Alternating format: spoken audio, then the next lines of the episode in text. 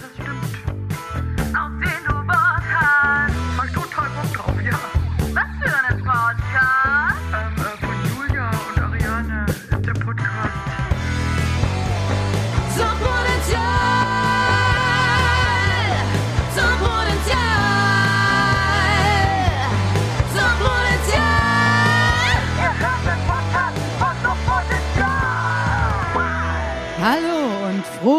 Neues Jahr, ihr kleinen Mäuse da draußen, ihr kleinen 21er Mäuse.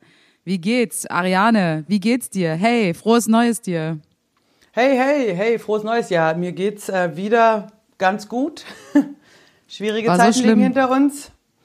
Ja, doch, ich musste viel mitmachen, aber jetzt bin ich wieder äh, halbwegs ähm, rehabilitiert, dank frühem ins Bett gehen. Warst du gestern auch so um, um acht dann schlafen, oder? Ja, das ist ja allgemein bekannt, dass ich unter Insomnia leide und nicht schlafen kann, aber ich lag dann wie gelähmt im Bett, ähm, habe natürlich dann gewartet bis eins, zwei, vorher sollte man auch nicht schlafen. Aber bin jetzt wieder halbwegs fit, sitze hier mit Kaffee, ich bin in Ulm, also ihr lieben ZuhörerInnen da draußen, wir sind separat unterwegs. Julia in Berlin, ich in Ulm, ich bin im Arbeitszimmer, wo bist du, Julia? Und jetzt kommt die große Enttäuschung. Jetzt kommt die große Enttäuschung. Ja, ich bin nicht im Bierzimmer. Ich bin heute mal im Wohnzimmer, weil da wohne ich halt auch und nicht im Bierzimmer, krass. wie fälschlicherweise vermutet wurde, dass ich da wohne. Nein, ähm, es ist ein bisschen kalt im Bierzimmer gerade. Ich habe gerade keinen Bock auf Frieren. Also auch wenn ich da so ein Heizgerät drin habe, aber irgendwie, ja, habe ich jetzt keinen Bock in die Kälte raus und wieder rein. Und deswegen habe ich gesagt, komm, heute mal gemütlich vom Sofa runter. Ist doch äh, der 2. Januar. Da kann man sich sowas doch mal gönnen. Aber ich muss halt immer ins Bierzimmer in die Kälte, wenn ich da bin. Das, das fällt mir jetzt gerade auf. Also, es gibt also immer die gemütliche Alternative, die zum Ah, Beispiel als Leuten du da warst, als du da warst, war es ja noch wird. richtig äh, äh, kuschelig warm, ey. Jetzt haben wir hier das Minusgrade in Berlin. Minusgrade und eiskalten Wind. Es wird die ganze Zeit äh, Schnee versprochen, aber bisher Enttäuschung. Die Regierung hält wieder mal die Versprechen nicht. Wer hat's versprochen? In der neuen- Lügenpresse, Lügen, hat Merkel in der Neujahrsansprache gesagt, liebe Bürgerinnen und Bürger, ich verspreche euch auch in Berlin am 2. Januar Schnee, der kommt runter, da könnt ihr Schlitten fahren, das wird richtig geil, aber um 8 wieder, hey, müsst ihr erst um 9 da, ähm, daheim sein eigentlich, oder? wir müssen gar nicht daheim sein. Wir haben keine Ausgangssperre hier. Echt? Das ist eine Lüge, jetzt gibt es deutschlandweite Ausgangssperre.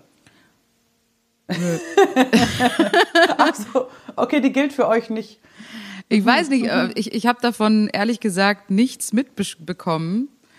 Echt nicht. Also ich glaube, Julia, ganz ehrlich, ich glaube, von 21 bis 5 Uhr ist deutschlandweite Ausgangssperre. Und wenn du da rausgehst, dann bezahlst du 500 Euro Strafe.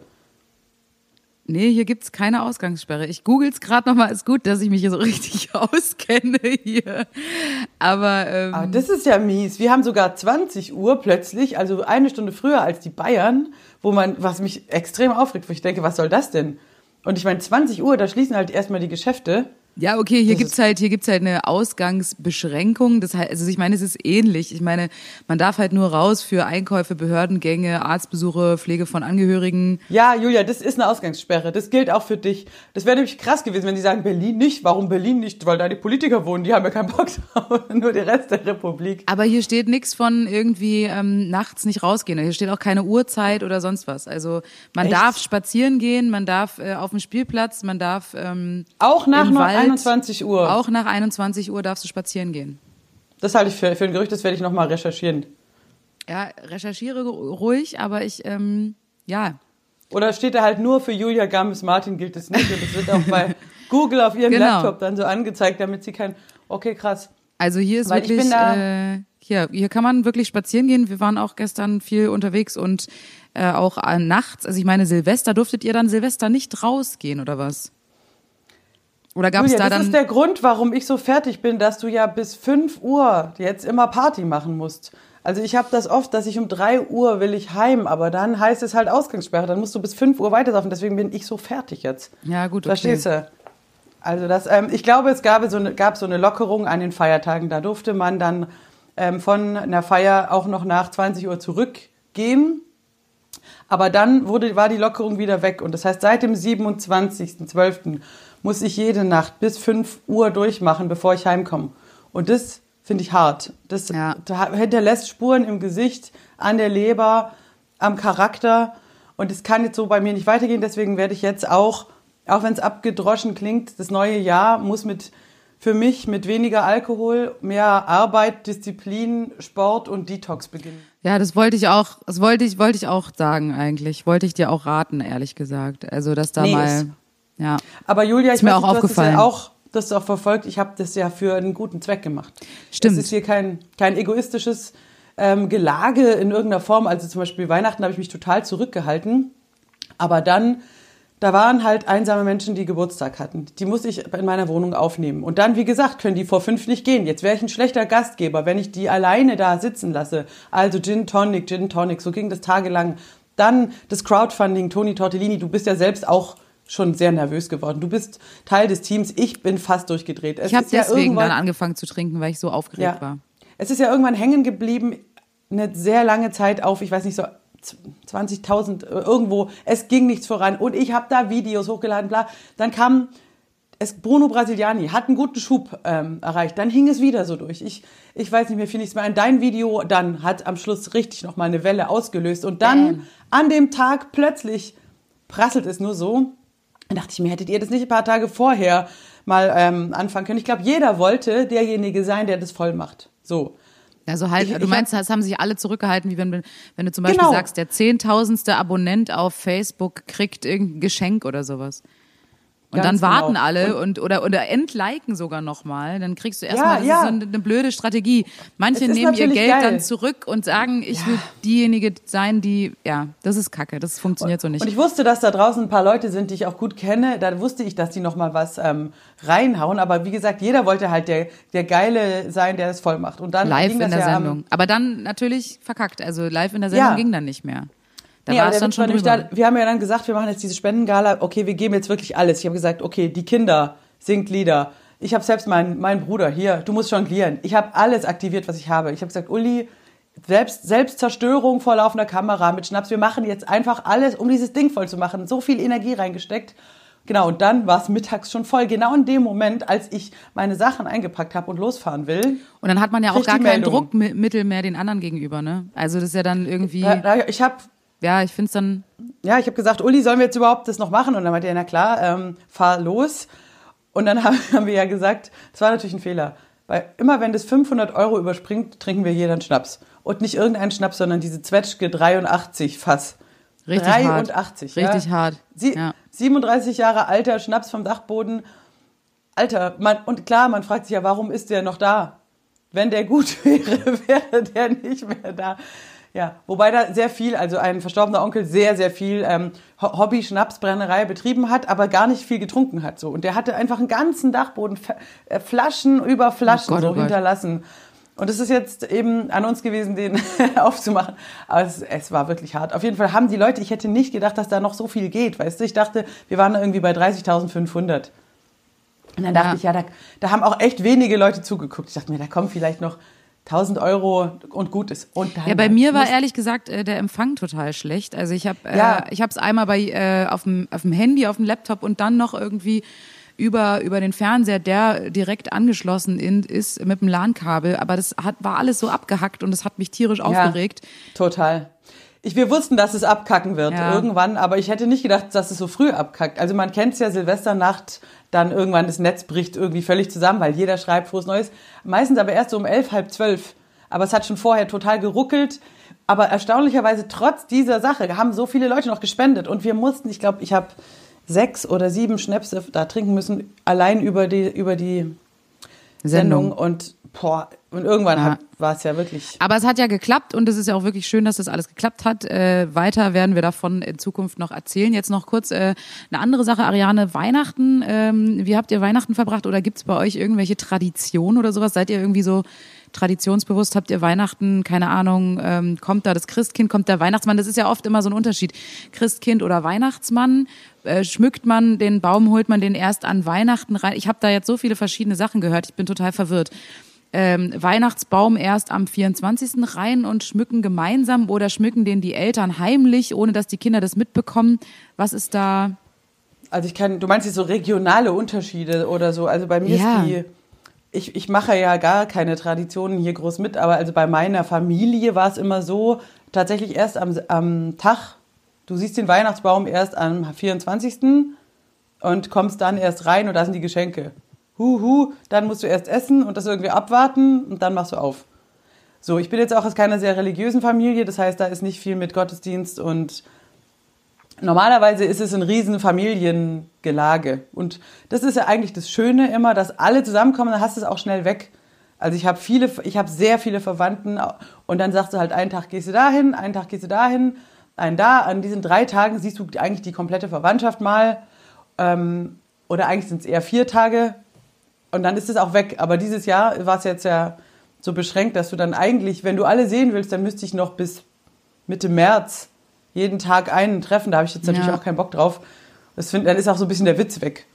Und dann so die Kernfamilie, ja, okay, die siehst du ja eigentlich eh immer. Eigentlich ist bei mir Weihnachten eher dieses, die, die, die Cousine, die in Hamburg wohnt, den Onkel. Die, die sonst nicht nur, zu Hause sind, dass, äh, dass die dann Genau, mal zurückkommen, ne?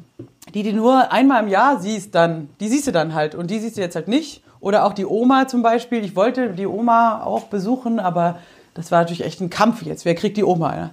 Wer kriegt gesagt, die Oma? Ich habe gesagt, ich, ich nehme die. Oma, ich will die zum Kaffee trinken haben. Dann haben die gesagt, nein, du kriegst die Oma nicht, du meldest dich voll selten, du bist voll viel unterwegs. Ich, ich bin gar nicht viel unterwegs, ich habe Lockdown.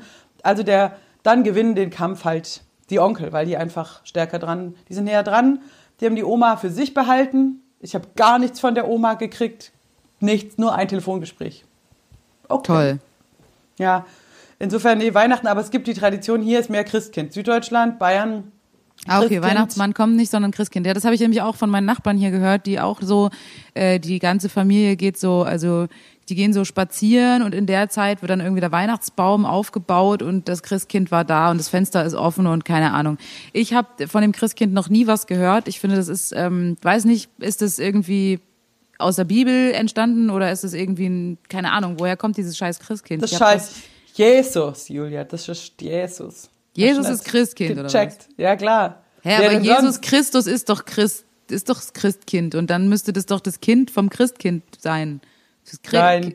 Nein? Okay. Ja, Nein, also das Wie ist Jesus, so. Jesus kommt Geschenke bringen oder was? Jesus persönlich bringt uns Geschenke. Okay, in Spanien wäre es Jesus. Ähm, aber also okay. der, Genau, ich, das ist, du feierst ja die Geburt von dem Kind und das Kind bringt dir praktisch gleich Geschenke. Es ja, das kann bisschen doch gar komisch. nicht laufen. Das ist total. Hast du mal so ein, du hast, du hast mehrere Babys schon gesehen. Die Ja, können ja, nix. mehrere. Die können, die können gar nichts. Die sind völlig lebensunfähig. Das Äh, ist ja nicht denn, irgendein Baby, das ist der Sohn Gottes. Denk mal nach, ey. Das hat voll die Skills, die andere Babys nicht haben. Verstehst du? Das ist schon special, sonst würden wir auch nicht jedes Jahr so einen riesen Das ist der Harry Zauber Potter machen. von den Kindern so. Ah Das ist ja, der Harry freilich. Potter, der Zauberlehrling unter den. Mann, hör auf, alles in Frage zu stellen. Ey. Ja, gut, okay, ey. sorry. Außerdem, ja, Weihrauch, Myrrhe, das sind ja, der kriegt, der kriegt ja gleich auch coole Geschenke und mit diesen, mit diesen, wie sagt man, Kräutern kann er fliegen. Geil. Versteh- Ja, das ist eine gute Theorie, finde ich gut. Äh, der raucht das Zeug und dann bringt er die Geschenke. Klar, wenn du mal auf Myrrhe gewesen wärst, wüsstest du einfach, dass dann vieles Ja, du. möglich ist. Da Ich hatte, einen harten, ich hatte einen harten Weihrauchtrip mal vor einer Zeit äh, in so einer Kirche in Italien, aber ja, also ich glaube, Myrrhe ist noch här- härter. Äh, da habe ich mich noch nicht dran getraut, das ist mir zu krass. Das ist mir einfach zu krass. Aber weißt du, was ich gemacht habe, weil ich krass bin? Einfach weil es Rock'n'Roll ist und es verboten ist. Ich bin einfach in die Kirche gegangen. Dieses Jahr, an Weihnachten. Gehst sonst nie hin, aber du dachtest, jetzt bist nee, du so Punk. nie. Ja, das, der Witz war, ich merke einfach, das ist stärker als ich. Ich bin an so einer Kirche vorbeigelaufen dann. Bei so einem Spaziergang. Und dachte einfach, ah, alle regen sich doch gerade auf über Leute, die jetzt in die Kirche gehen. Das ist doch, bin direkt reingegangen. Es ist stärker als ich. Und dann drinnen, okay, gar keine große Überraschung. so, ja, Altar, Fenster, Kerzen und so. Aber dachte ich einfach, warum, warum mache ich das? Ist, wie gesagt, Ja. es ist stärker als ich. Ich gehe auch, ich gehe auch nachts raus, wegen, weil es dann verboten ist. Und das Witzige ist, ich gehe, habe mir voll was zurechtgelegt. So, ich bin so voller Wutrede, will, dass die Polizei mich anhält, aber die sehen mich und ich glaube, die spüren das und die halten mich gar nicht an. Verstehst Ah, du, dass ich ja. so voll, ey, ich muss arbeiten gehen, ich habe drei Kinder, zwei studieren, ich muss das Geld verdienen, ich verstehe die, äh, dass ich so voller Wut schon so die Straße lang laufe und dann sind die halt so, schönen guten Abend. Ja. Also der, der Rock'n'Roll, der bringt auch nicht mehr viel heutzutage. Ja, das Blöde ist halt auch, wenn man so prominent ist wie du in Ulm, ähm, dann äh, wird man halt auch schnell erkannt und die Leute sind dann schon milder. Also es ist schon so eine unfaire, ähm, ungle- ja, Ungerechtigkeit, sage ich jetzt mal, weil die Prominenz immer, Wow. Immer besser behandelt. Julia, du, du behauptest, dass du überhaupt keine Ausgangssperre hast und fängst an mit Ungerechtigkeit. Ganz ehrlich, ganz dünnes Eis. Also ich, Ich behaupte äh, es nicht nur, ich habe hier wirklich keine. Ich habe es gerade noch mal recherchiert. In Brandenburg ist Ausgangssperre. Das heißt, da, wo meine Eltern gerade leben, da äh, gehe ich nicht hin. Aber in, aber in Okay. Berlin ist keine Ausgangssperre. Es ist keine ja, aber in, in ist Brandenburg, die kennen ja die Ausgangssperre schon von früher noch. Also für Ja, die ist eben. jetzt auch Also so die, schlimm. die können da total gut mit leben, die wissen, wie das funktioniert. Die Berliner an sich sind da, obwohl Berlin war umgeben von einer Mauer, die wissen auch, was eine Ausgangssperre Sperre ist. ja, aber du darfst machen, was du willst, aber nur bis da drüben halt. Ja, so. genau. Das ist, ihr wisst es halt mit Grenzen umzugehen sozusagen. wir kennen unsere Grenzen. ja, genau. Hey, du kannst völlig eskalieren, aber da vorne ist Schluss. Genau. So halt. Ja, nee, also Aber so bist ist- du ja auch. Genau, ja, ich weiß, ich weiß, wann Schluss ist. Also das weiß ich schon. An, äh, an Silvester war bei uns um halb sechs Schluss. Ähm, das Ich war ein dachte, du hast bisschen. ganz alleine gefeiert, hast doch so ein Video hochgeladen. Das hast du also alleine durchgezogen bis halb sechs. Ja, das habe ich ganz alleine bis um 6 Uhr morgens. Halb sechs habe ich äh, Alarm. Nee, ähm, ja, hier ist es dann äh, spontan noch eskaliert irgendwie. Aber ich weiß auch nicht, das kann halt passieren. Berlin, crazy place. Da kann man auch mal Nee, spontan klar, Berlin. eskalieren. Ja, und Weihnachten war bei uns auch nicht so spannend. Ja, Weihnachten ist generell ja nicht so spannend. Deswegen, äh, wenn ich jetzt dazu zu unserer Rubrik kommen kann, muss ich ja, ich sag's ehrlich, die Droge der Woche. Die Droge der Woche. Bei mir ganz klar Schnaps. Von Weihnachten, Wodka, über diese ähm, vereinsamten Geburtstagsfeiern Gin, dann Silvester, Zwetschge 83 war bei mir. Und ich meine, wir haben ja jetzt zwei Wochen keinen Podcast gemacht. Das heißt, äh, Droge der Wochen. Bei der mir zwei Schnaps. Wochen Schnaps. Oh je. Zwei Wochen Schnaps. Und ich bin auch also durch. Okay. Ja, ich habe ähm, ich habe weniger weniger getrunken, ich habe mehr gegessen. Also ich habe das irgendwie, aber ich habe wiederum sehr sehr viel Schnaps ins Essen reingemacht. Also das hat sich dann wieder so ein bisschen aufgehoben, weil ich habe dann irgendwie ja, dann gab's halt irgendwie ähm, äh, Reh Rehbraten, Rehrücken und so habe ich zu Weihnachten gemacht und dann halt mit ordentlich, ich glaube mindestens eine Pulle Rotwein so rein in die Soße. Dann gab's irgendwie Entenbrust mit Weinbrand, ähm, Dress, äh, Soße und also überall im Essen war irgendwie Schnaps drin. Ich glaube, das ähm, habe ich ein bisschen kompensiert. Dadurch, dass ich nicht so viel selber getrunken habe, habe ich dann irgendwie alles so ins Essen reingekippt. Aber Okay. ja, mein Gott, also irgendwo muss es halt wieder reinkommen. Es muss ja auch weg. Ich meine, sammelt sich hier voll viel Zeug irgendwie an. Man kriegt ständig irgendwas geschenkt und, und kauft irgendwie, also hier, der Mann, der hier lebt, der hat auch ständig irgendwie so Bedürfnisse. Der sieht irgendwo im Fernsehen oder so, sieht er irgendwie eine bestimmte oder in einer Zeitschrift eine bestimmte Rumsorte und dann muss die halt direkt bestellt werden. Und dann haben wir hier einfach mal einen, einen Schrank voll mit verschiedenen Rumsorten, was ich jetzt nicht schlimm finde, aber die müssen halt auch irgendwann getrunken werden. Die werden auch nicht besser. So. Und ähm, ich opfer mich dann da halt auch gern. Ist kein Problem. Bess, besser er trinkt rum, als dass er rumhängt oder rum, rumzockt oder rumhurt. rumsleckt. Rumhurt zum ja, Beispiel. rumfickt, rum Ja, nee, ist auch spackt. gut. Nee, dann lieber rum bestellen. Ja, finde ich. Oder find als ich dass er anders rum und dann und dann rummachen. Genau. Er hat ja schon mal selber rumgemacht. Aber nur mit Oder- mir.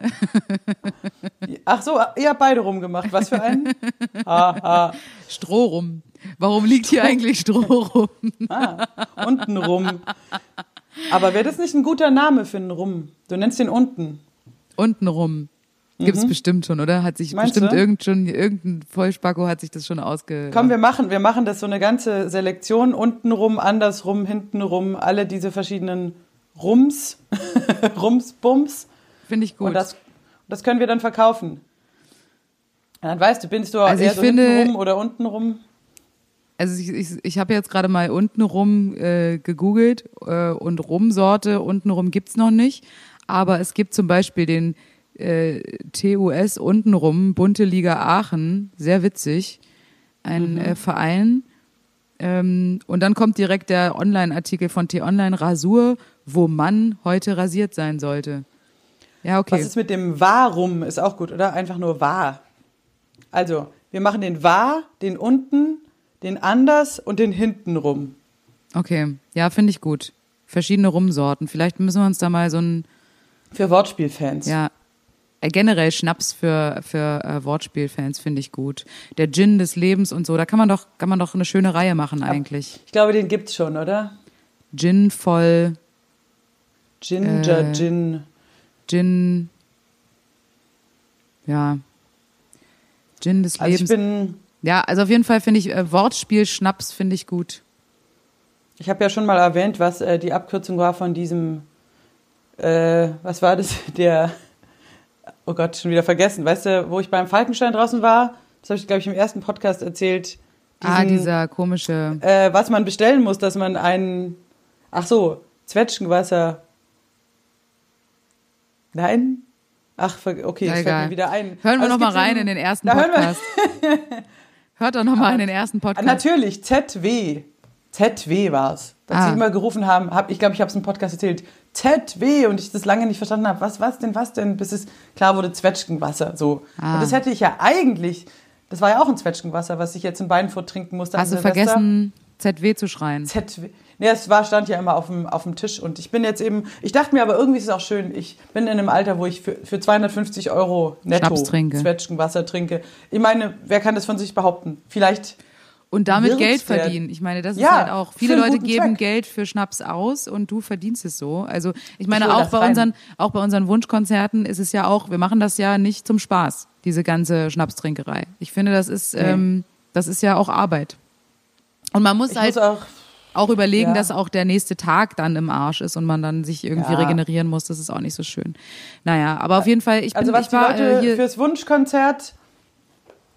Warte, jetzt habe ich dich gerade nicht gehört. Also fürs Wunschkonzert finde ich muss man äh, mal ganz klarstellen, dass es nicht nur fast eine Woche Vorbereitungszeit ist für die Songs zu lernen, üben. Ein Tag Hardcore-Stress und die Show und der nächste Tag ist eben auch noch kaputt. Das heißt, wir opfern Ja. wirklich mindestens sieben bis acht Tage. Einer von uns hat noch eine harte Reise in den Knochen. Ich sag Stimmt. mal, ich sag mal zwölf Stunden, 14 Stunden Minimum. Und dann, da geben wir alles. Ich glaube, die Leute spüren das. Und unser letztes Wunschkonzert ist ja auch im Nachhinein sehr gut angekommen, sehr gelobt worden. Die Leute haben sehr viel gespendet. Das war cool. Also ich muss Richtig sagen, cool. Punschkonzert war ein schöner Abschluss für äh, eine. Das war ja dann sogar unser achtes Konzert, ist mir aufgefallen. Wahnsinn, ja.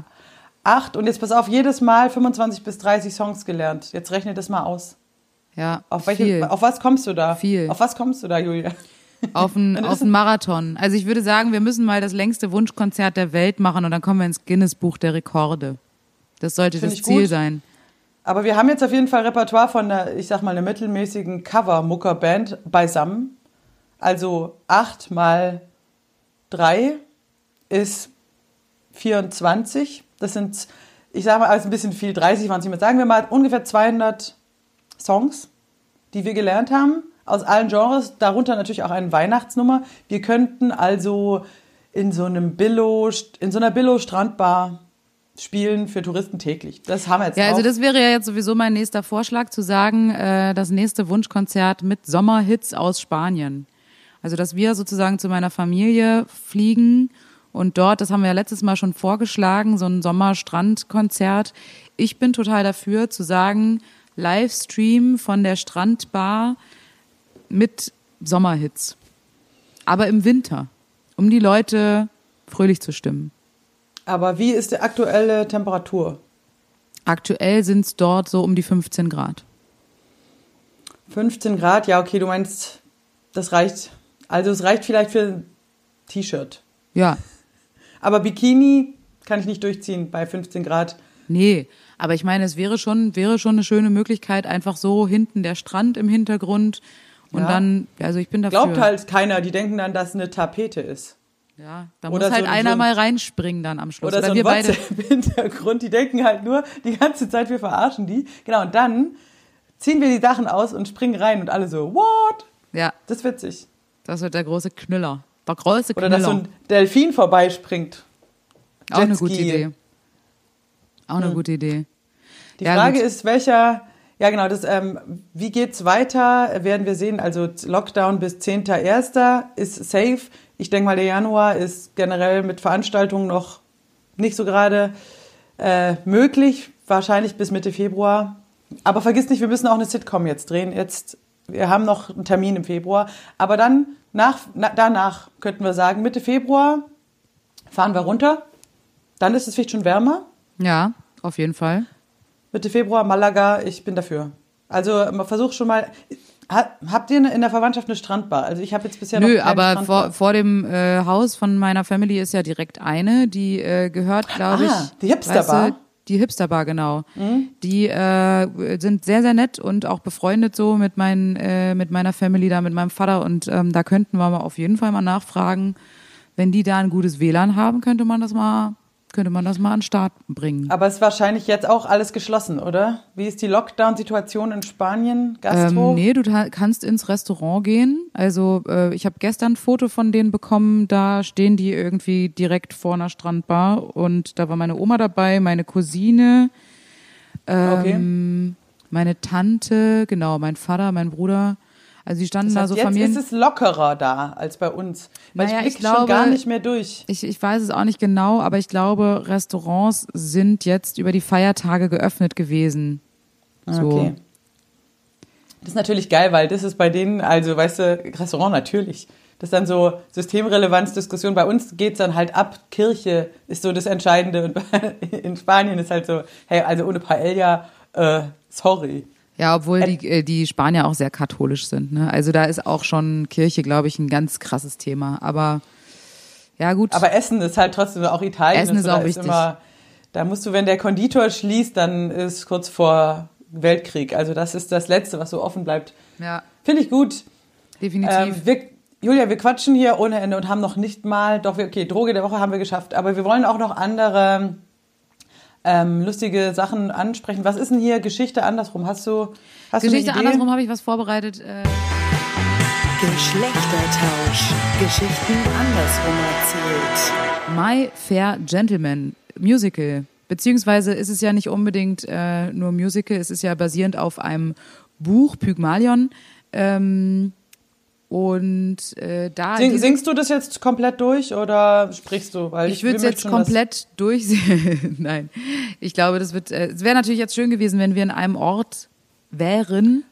Ein paar Hits könntest du vielleicht schon ansingen. Die großen Hits, die hast Die du doch großen, die großen Hits, okay. Drauf. Es, ja. es, es grün zu grün Na klar. und mehr gibt's ja auch nicht. genau, das ist der eine, der eine große Der Hit. eine große Hit, den möchte ich schon kurz hören. Okay, dann hau mal raus. Geschichten andersrum. So. Professorin Henriette Higgins, eine angesehene Philologin und Phonetikerin, trifft nach einem Opernbesuch auf dem Blumenmarkt bei Covent Garden in London oder beziehungsweise man verlegt es ja, wenn man in Deutschland spielt, auch oft gerne nach Berlin. Da versuche ich jetzt mal so ein bisschen, ja, ähm, gleichwertige Orte und äh, Geschichten zu ähm, finden. Ähm, also äh, Berlin finde ich gut, ja. Genau, Opernbesuch auf dem Blumenmarkt äh, in, wo haben wir hier einen Blumenmarkt? Am Zoologischen Garten. Auf den, auf die, auf den Blumenverkäufer Elias Doolittle, Eliza Elias, ich habe es jetzt mal so ähm, ge gegendert, seine kraftvoll vulgäre Sprache. In der englischen Fassung ist es ja immer mit so einem Cockney-Akzent so und äh, im Deutschen eben oft mit Berlinerisch oder in Österreich mit so Wienerisch. Ähm, ja, bei Wienerisch kenne ich mich jetzt nicht so aus, deswegen Berlinerisch. Verstehe auch nicht, warum Berlinerisch, aber na gut. Finde ich auch mal gut, Nee, wenn wer da kann eine, das verstehen? ja, eine schwäbische Variante fände ich zum Beispiel auch mal gut. Zum Beispiel, wenn der Elias Schwabe wäre und dann kommt, ja, egal. Also das, äh, so fängt es schon mal an. Und äh, der, ähm, äh, die Professorin äh, Henriette Higgins nimmt das als Anlass, diesen äh, Blumenverkäufer und bezeichnet das als die ähm, Deformierung der Muttersprache. Sie glaubt, dass der Mensch nicht über die Herkunft, sondern die Sprache sich definiert und selbst ein Blumenjunge wie äh, Elias könne seinen Standard verbessern und ein anerkannter Mann sein, sogar einen respektablen Blumenladen führen, sofern er richtiges Deutsch spräche. Elias ist von der Vorstellung total verzaubert und ähm, er hat auch nicht viele Wünsche, zum Beispiel nur diesen nur ein Zimmerchen irgendwo mit nem Sofa drin sowieso und Gasbeleuchtung, oh, oh, wäre dit nicht wunderschön. So, er muss, je, äh, er muss jeden Tag um den Lebensunterhalt kämpfen, zudem seine Mutter, Ariane Doolittle, den Namen habe ich ganz zufällig gewählt, äh, muss er auch noch durchbringen, die sich regelmäßig auf äh, seine Kosten durchs Leben schlägt. Frau Doolittle hat es auf eine gewisse Art geschafft, nach ihrer, ihrer Fasson zu leben, was sie mit zwei Saufkumpaninnen gehörig feiert. Sie weist jede Verantwortung und Moral von sich und lebt in den Tag hinein. Anders Elias. Elias will mehr und das taucht äh, und taucht daher bei der Professorin Henriette Higgins auf, um Sprachunterricht zu nehmen. Die Sache ist Higgins kaum einer Diskussion wert und da schlägt aber ihre Freundin Mrs. Pickering eine Wette vor. Wenn es Higgins gelänge, innerhalb von sechs Monaten aus Elias einen Gentleman zu machen, übernähme sie, also Mrs. Pickering, die Kosten der Ausbildung. So, Elias Abschlussprüfung soll der Diplomatenball im Hotel Hilton sein. Higgins nimmt die Wette an, Elias bekommt ein Zimmer in, seinem ha äh, in ihrem Haus zugewiesen und es beginnt eine schwere Lehrzeit bei der eingefleischten Junggesellen. Sellin. Elias muss von morgens bis abends sprechen üben, wird von Higgins ruppig und herablassend behandelt, so dass der Unterricht eher einer Dressur gleicht. Darüber kocht Elias vor Wut und träumt, äh, und träumt von Rache. Wart's nur ab, Henriette Higgins, wart's nur ab. Deine Tränen werden fließen, nicht zu knapp. Dieser Song, großartig auch. Ähm, dann gelingt es äh, äh, Elias, äh, gelingt der phonetische Durchbruch. Er spricht äh, G statt J, er sagt I statt E und nicht I, sondern Ü. Also et grünt, et grient so grün, hat er vorher gesagt. Und dann kommt es grünt so grün, wenn Spaniens Blüten blühen. Es grünt so grün, wenn Spaniens Blüten blühen. Ich glaub, jetzt hat er's. Ich glaub, jetzt hat er's. Es grünt so grün, wenn Spaniens Blüten blühen. Das wird euphorisch gefeiert und äh, der völlig aufgedrehte Elias kann in der Nacht nicht schlafen und singt das großartige Lied. Ich hätte getanzt heute Nacht, die ganze Nacht, heute Nacht und so weiter und so fort. Nun muss Elias den Testlauf der feinen Gesellschaft bestehen. Henriette Higgins und Mrs. Pickering wählen das Pferderennen auf der Trabrennbahn Mariendorf aus. Elias hält strenge Vorgaben für die Konversation. Ihm wird erlaubt, über das Wetter und die Gesundheit zu sprechen. Doch auch diese scheinbar unverfänglichen Themen bergen ihre Tücken. So berichtet Elias der feinen Gesellschaft im besten Hochdeutsch, dass sein Onkel abgemurkst worden sei.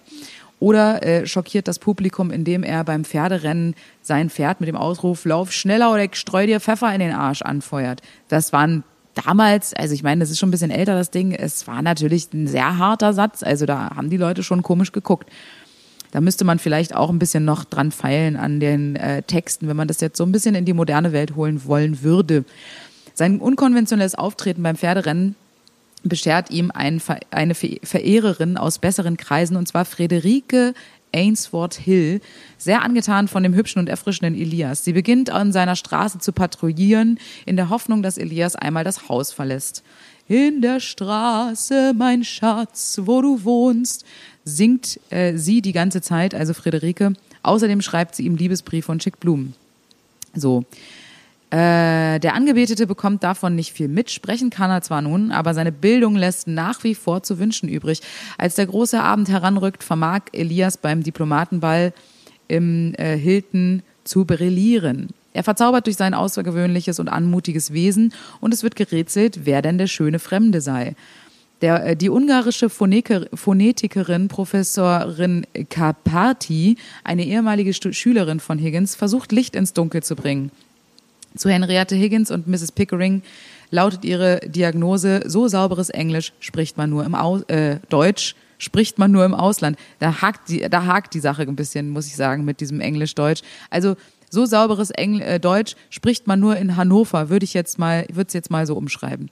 Ihrer Meinung nach ist Elias ein äh, der Prinz von Niedersachsen. Am selben Abend beglückwünschen sich Higgins und Pickering gegenseitig für die gelungene Arbeit. Sie klopfen sich auf die Schulter und feiern ihren Triumph. Elias fühlt sich übergangen. Er wurde dressiert, er hat funktioniert, doch der Ruhm geht allein an die Professorin Henriette Higgins, für die er die Wette gewann. Er gibt Higgins zu verstehen, wie sehr er sich missachtet und erniedrigt fühlt. Auf die Frage, was nun aus ihm werden soll, wirft Henriette ihm Undankbarkeit vor. Sie meint, er sei ein dummes Kind und ist umso erstaunter, als Elias am nächsten Tag verschwunden ist.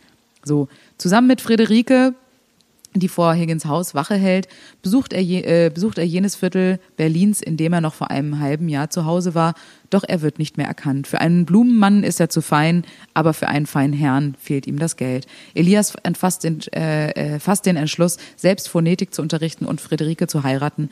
Als Professor Hen, Hen, Professorin Henriette Higgins mit diesem Entschluss konfrontiert wird, muss sie erkennen, dass sie Elias vermisst, was Elias hört, da er wegen einiger Sachen äh, nochmal zurückgekommen ist. Und My Fair Lady endet im Musical sehr versöhnlich, bleibt jedoch offen, äh, während im Original ist es so, ähm, gibt es so eine formulierte Auflösung, also dass Elisa, äh, Lisa Freddy äh, tatsächlich heiratet, in diesem Fall Elias Friederike.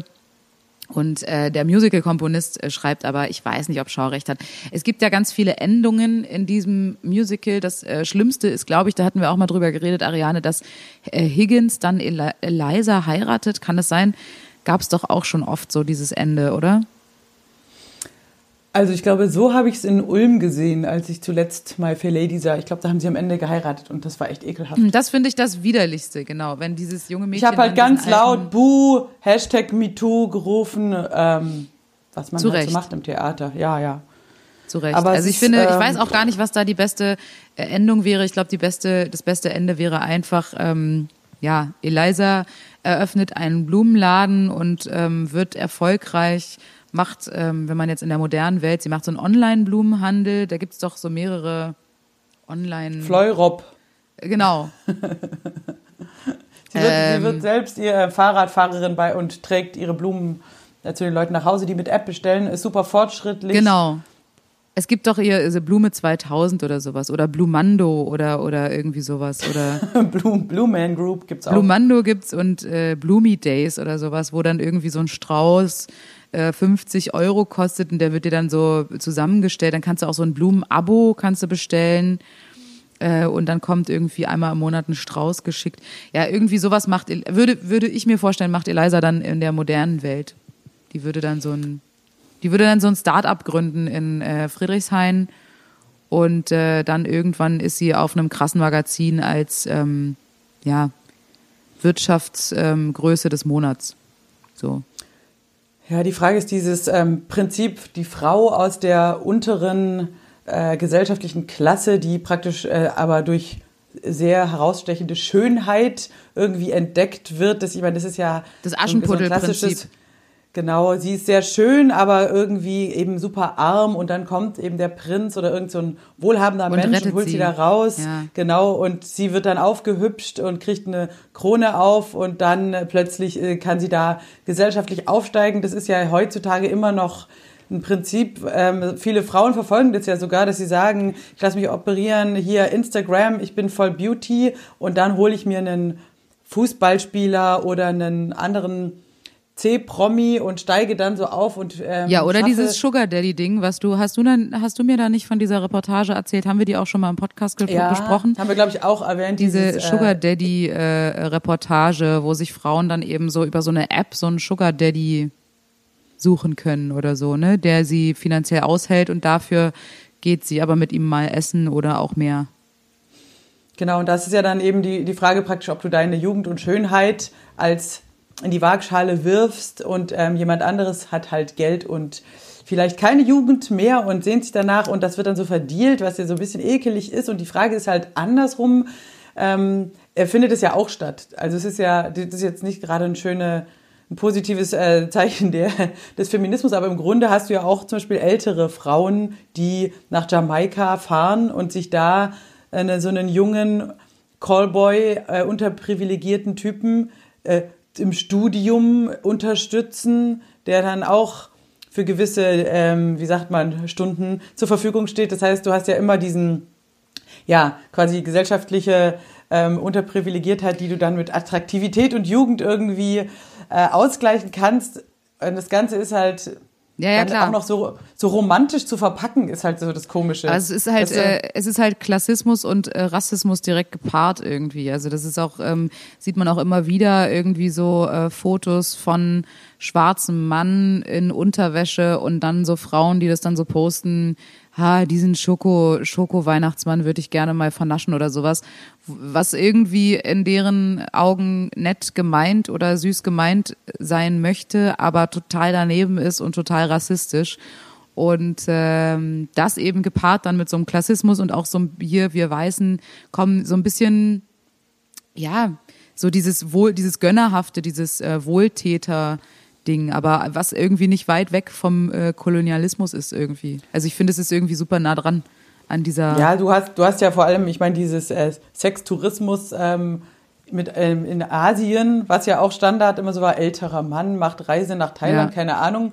Ähm, aber es ist halt auch das Gleiche, wenn halt ähm, ältere Frau macht Reise nach Jamaika. Also ist halt quasi austauschbar. Es geht halt immer drum, der, der die Kohle hat, ähm, darf bumsen. Und das ist ja halt, wenn du jetzt auch noch sagst, wir machen ein Musical draus, und am Ende, nein, es ist halt, wie gesagt, ähm, unser romantisches Weltbild ist halt irgendwie anders gestrickt. Wir wollen halt nicht, dass es nur pure, wie sagt man, ein purer Deal ist. Äh, Und die Frage ist halt, ist sowas wie dieser Lolita äh, äh, Sugar Daddy Club nicht im Grunde ehrlicher, aber es ist halt auch eklig. Ich schwanke da auch zwischen, du darfst ja auch die Augen nicht verschließen vor der Realität und wenn ein Mann reich ist und er hat einen Porsche, und er geht in eine Bar und er legt seinen Tisch auf, seinen Schlüssel auf den Tisch. Tisch auf den Schlüssel. Sehr, gibt sehr viele Frauen, die sagen, hallo.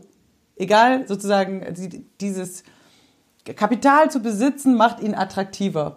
Und du kannst aber auch als Frau ähm, nicht abstreiten, dass eben, wenn du sehr gut aussiehst und dich da auch ein Stück weit pimpst, dass das eben auch so eine Währung ist. Und wenn du dann mit den, äh, mit den Silikonhupen und dem Gucci-Kleid reingehst in die Bar, ist es auch genau so eine Ansage. Es ist halt nicht nachhaltig oft. Also ich finde es halt oft irgendwie so zu kurz gedacht, ne? Also bei, bei irgendwie so nach solchen finanziellen und äußerlichen Sachen zu gehen, ähm, das sind ja alles sehr vergängliche Dinge und auch nicht wirklich Dinge, die dich an diesen Menschen, ja, also man, manche Leute zwingen sich ja dann auch, also wenn man sich dann wirklich menschlich überhaupt nicht eins ist, dann ist es natürlich totaler Quatsch.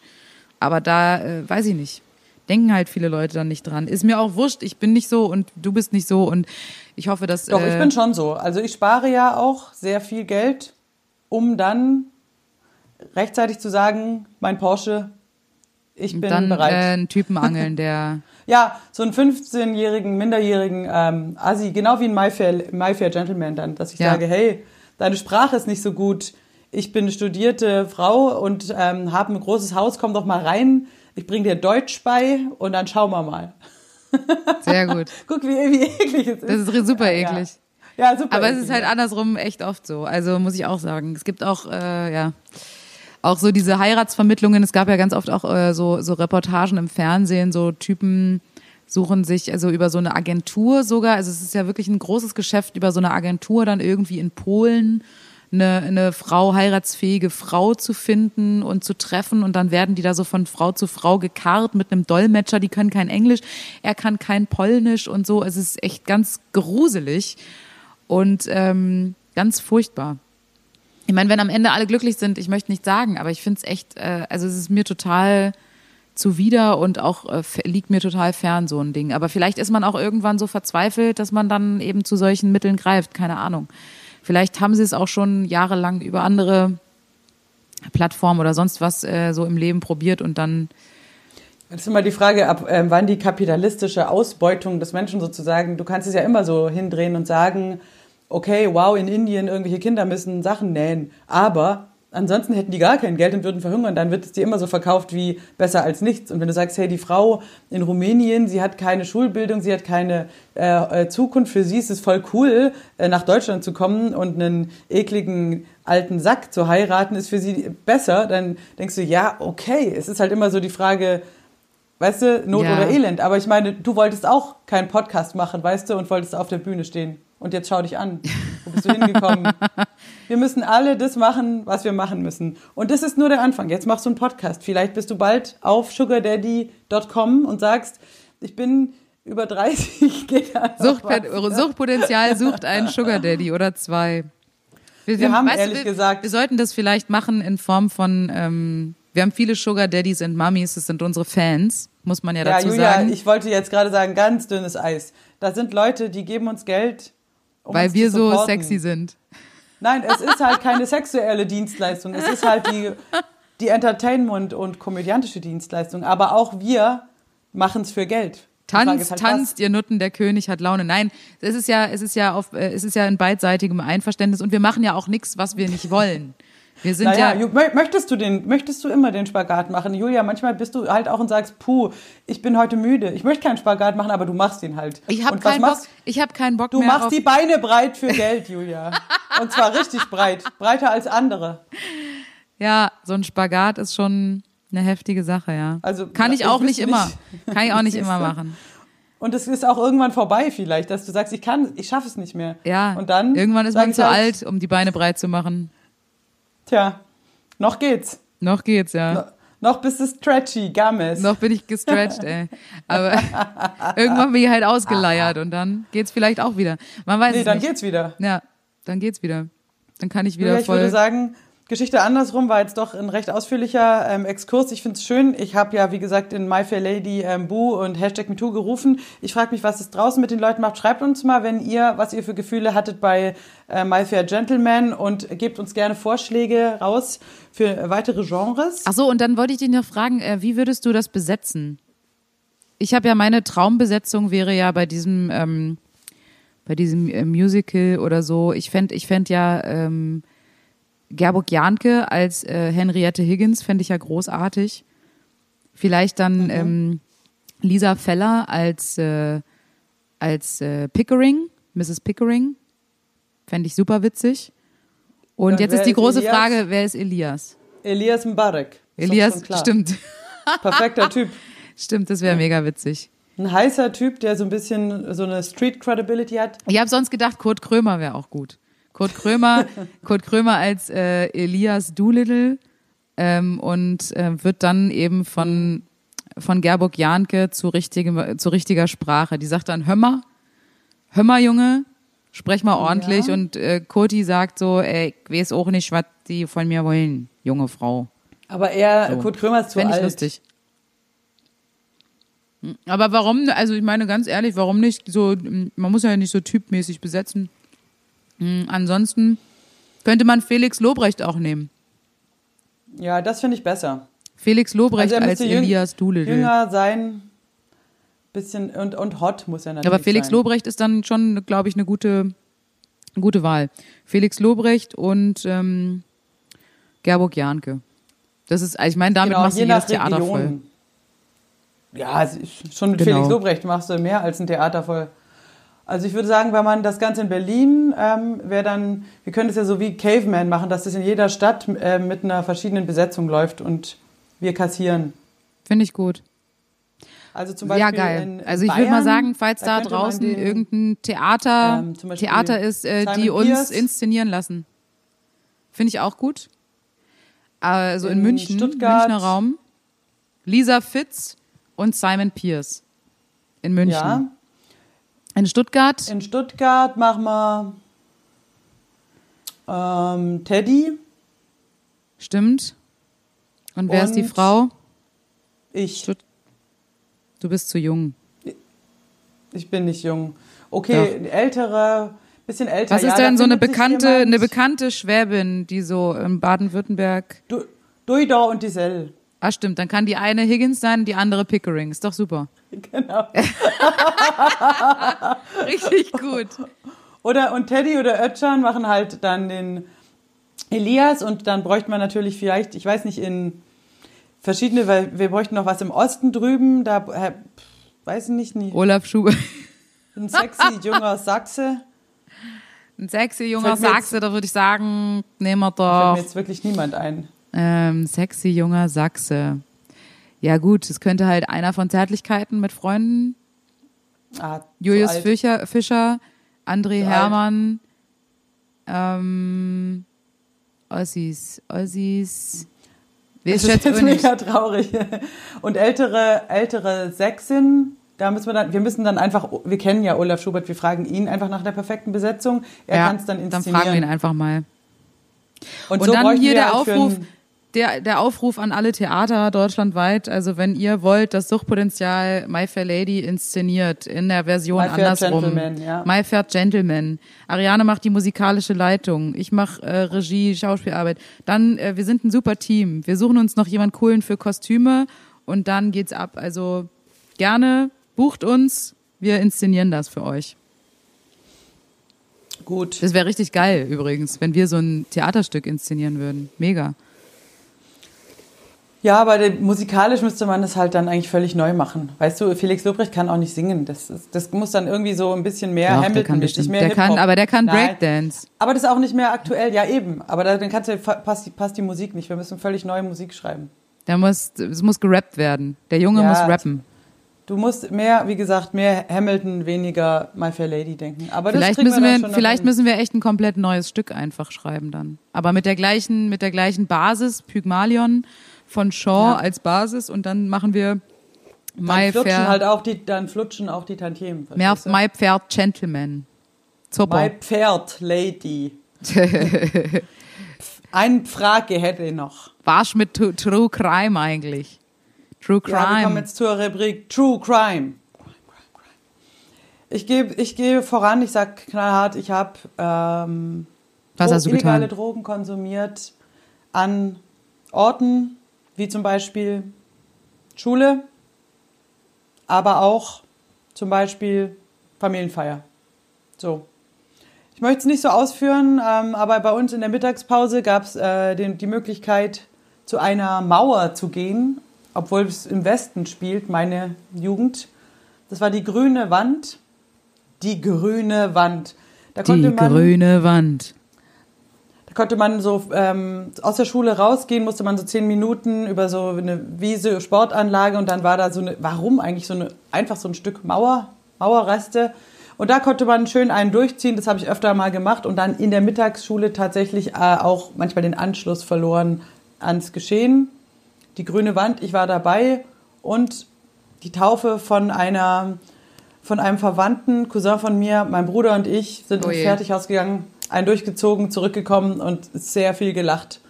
Das ist mein True Crime, ich gebe es zu. Julia, was hast du zu bieten? Ja, also ich ähm, muss sagen, hier eine, ich weiß nicht, ob äh, ab wann verjähren so Geschichten? Wie lange muss man da warten? Wenn du auf die Fledermaus-Geschichte anspielst, Ja. dann warst du da noch gar nicht straffähig. Ah, siehst du, okay. Das heißt, dich, aber vielleicht deine Erziehungsberechtigten, aber ich denke, nach Gut, 20 Jahren die heißen, die durch. heißen ja zum Glück alle, äh, fast alle anders als ich, von daher ähm, ist nicht so schlimm. Ähm, ja, also ich habe äh, einst äh, in Spanien kam mein Vater, ich war bei einer Freundin, wir haben äh, Film geguckt und er holte mich ab von, äh, von dieser Freundin und ähm, setzte mir was auf meinen Pullover. Und ich habe mich gewundert, was das sein soll. Es war so ein schwarzes Ding und dachte, das wäre eine Brosche oder sowas. Und es war eine kleine Zwergfledermaus. Diese Fle Fledermaus saß dann da so auf meinem Pulli. Ich habe erst gedacht, scheiße, die ist tot, aber die hat noch gelebt. Mein Vater hat die unterm, die ist runtergefallen, konnte anscheinend nicht fliegen. Sie war anscheinend auch noch sehr klein. Dann haben wir sie mitgenommen und haben sie mit ähm, haben sie aufgepäppelt sozusagen. Wie so einen kleinen Spatz, den man sonst äh, mal aufpäppelt, haben wir das mit einer Fledermaus gemacht. Und ich habe die sehr ans Herz geschlossen. Ich habe sie Betty genannt. Ich weiß nicht, ob ähm, manchen Menschen hier der Film, äh, relativ unbekannter Disney-Film äh, Fern Gully, ich weiß nicht, ob er auf Deutsch auch so heißt. Ich muss ich mal direkt äh, googeln. Ähm, Christa und sechs Abenteuer im Regenwald. Also da geht es irgendwie um die Zerstörung von einem Regenwald und da gibt's äh, eben eine Fledermaus, die aus so einem Versuchslabor entflieht und die hat so Antennen auf dem Kopf und immer wenn die, die Antennen so zusammenkommen, dann macht so bzzz und sie ist eine andere Persönlichkeit, wechselt so die Persönlichkeiten. Und dann habe ich die Fledermaus nach dieser Fledermaus Betty benannt. Krass, einfallsreicher Name. Ähm, egal. Und ich habe äh, diese Fledermaus nicht mehr alleine lassen wollen, also hat mein Vater dann, bekloppt wie er halt ist, der ist ja auch äh, Biologe und äh, sehr tierlieb, hat dann aber dennoch äh, zugestimmt, dass ich diese Fledermaus mit nach Berlin nehme. Ja gut, ähm, gesagt, getan. Fledermaus kam auf ein äh, Bett aus Heu und Stroh, kam sie dann, ähm, ah, guck mal, Wäsche ist fertig. Hier piept jetzt die Waschmaschine, sorry. ähm, kam auf ein Bett äh, in so einen Schuhkarton und ich bin dann damit wirklich geflogen. Und es hat wirklich auch niemanden interessiert. Ich bin ja immer mit so einem Brustbeutel zwischen Berlin und Spanien, das klingt jetzt auch komisch, mit so einem Brustbeutel immer hin und her mit dem Flieger und ähm, musste umsteigen in äh, Paris, also Frankreich, umstieg. Und im Flieger, im ersten Flieger von Malaga nach Frankreich, habe ich bei einer Begleiterin, Flugbegleiterin, erzählt, dass ich in dem Schuhkarton ähm, eine Fledermaus drin habe. Und sie hat natürlich angenommen, dass das so eine Spinnerei ist von einem kleinen Mädchen. Und ich habe dann gemerkt, okay, sie glaubt mir das anscheinend nicht. Sie macht so, ja, ja, klar, eine Fledermaus, wie heißt die denn?